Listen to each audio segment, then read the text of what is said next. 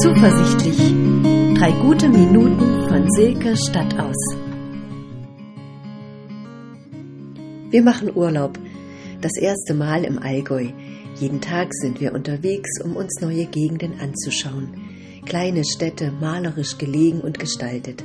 Kirchen, für die keine Kosten und Mühen gescheut wurden, sie prunkvoll herzurichten und Kühe, die langsam von einer auf die andere Wiese trotten, selbst über eine befahrene Straße. Wir hören sie schon von weitem mit ihren lustigen Kuhglocken. Einmal gehen wir in einem Moorwäldchen spazieren, laufen auf teppichweichem Waldboden, bewundern seltene Blumen, beobachten Libellen bei ihrem filigranen Flug und genießen die würzige Luft. Und dann sind wir unterwegs in den Bergen. Plötzlich eröffnet sich uns ein Panorama. Es verschlägt uns den Atem.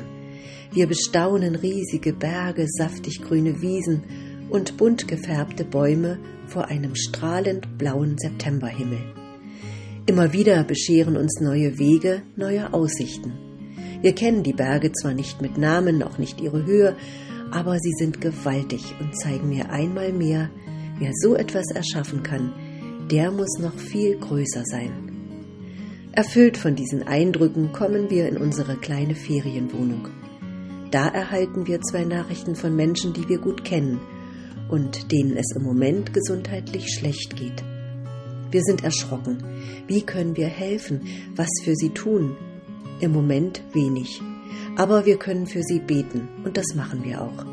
Beten hilft ja nicht nur dem Kranken, sondern auch dem, der es tut. Beten erleichtert mein Herz, wie das eben ist, wenn ich mit Gott über eine Not spreche. Als wir das nächste Mal unterwegs sind, beeindrucken mich wieder die riesigen Berge. Da fällt mir ein Gebet ein, das ich aus der Bibel kenne. Es ist mehrere tausend Jahre alt und wird von einem verzweifelten Menschen so formuliert. Ich schaue zu den Bergen und frage mich, woher wird mir Hilfe kommen? Da erkenne ich, meine Hilfe kommt vom Herrn, der Himmel und Erde gemacht hat. Der Gott, der Berge und Meer erschaffen hat, kann helfen in jeder Not und wenn sie noch so groß ist. Das sind doch im wahrsten Sinne des Wortes gute Aussichten.